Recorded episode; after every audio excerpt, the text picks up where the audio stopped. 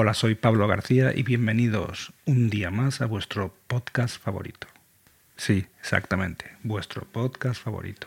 Si algún día, no sé, vuestro hijo, la hija de la vecina, vuestro, vuestro primo os pregunta, oye, ¿cuál es vuestro podcast favorito? Vosotros le decís, Coincast.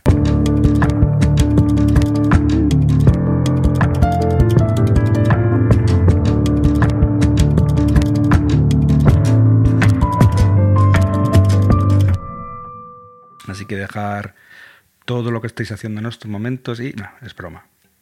Podéis seguir fregando los platos, podéis seguir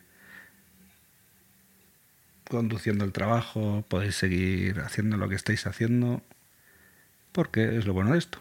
Yo hablo y tú simplemente tienes que escuchar.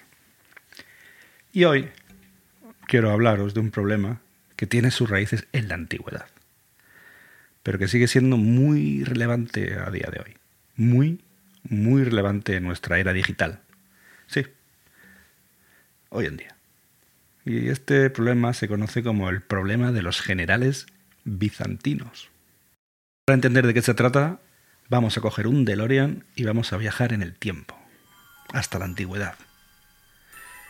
Imaginemos un grupo de generales, cada uno al mando de su propio ejército y esos están rodeando una ciudad que planean asediar. Ahora, para tener éxito en el asedio, todos los generales deben atacar simultáneamente. Si alguno de ellos se retira mientras los demás atacan, el ataque será un fracaso y sus ejércitos serán aniquilados.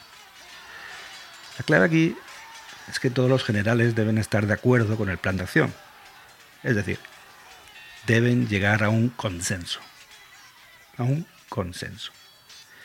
Pero aquí está el quid de la cuestión. Los generales están dispersos. La única forma de comunicarse es mediante mensajeros. Ahora, en este mundo antiguo, muchas cosas pueden salir mal con estos mensajeros. Un mensajero podría ser capturado por la ciudad enemiga o incluso perderse.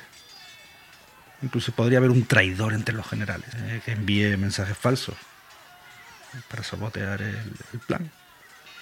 Entonces, la pregunta del millón es, ¿cómo pueden estos generales llegar a un consenso sobre el plan de acción, sabiendo que la comunicación puede ser incierta o incluso falsa?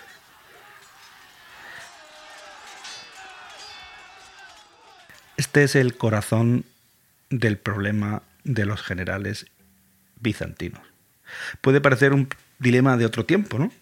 Pero sorprendentemente, este problema antiguo tiene implicaciones muy profundas en nuestra hora digital. Piénsalo así. En lugar de generales tenemos computadoras y en lugar de mensajeros tenemos Internet. Los sistemas informáticos de todo el mundo necesitan comunicarse y llegar a un consenso entre sí. Y al igual que nuestros generales, la comunicación puede ser incierta, los mensajes pueden perderse y los actores maliciosos pueden intentar sembrar la discordia. Durante décadas, los científicos de la computación han trabajado en soluciones a este problema y han desarrollado bueno, pues, sofisticadísimos algoritmos que permiten a estos generales digitales ponerse de acuerdo en un solo, un solo plan de acción. Aún así, a pesar de esos avances, el problema de los generales bizantinos fue durante muchos años un problema sin resolver computacionalmente.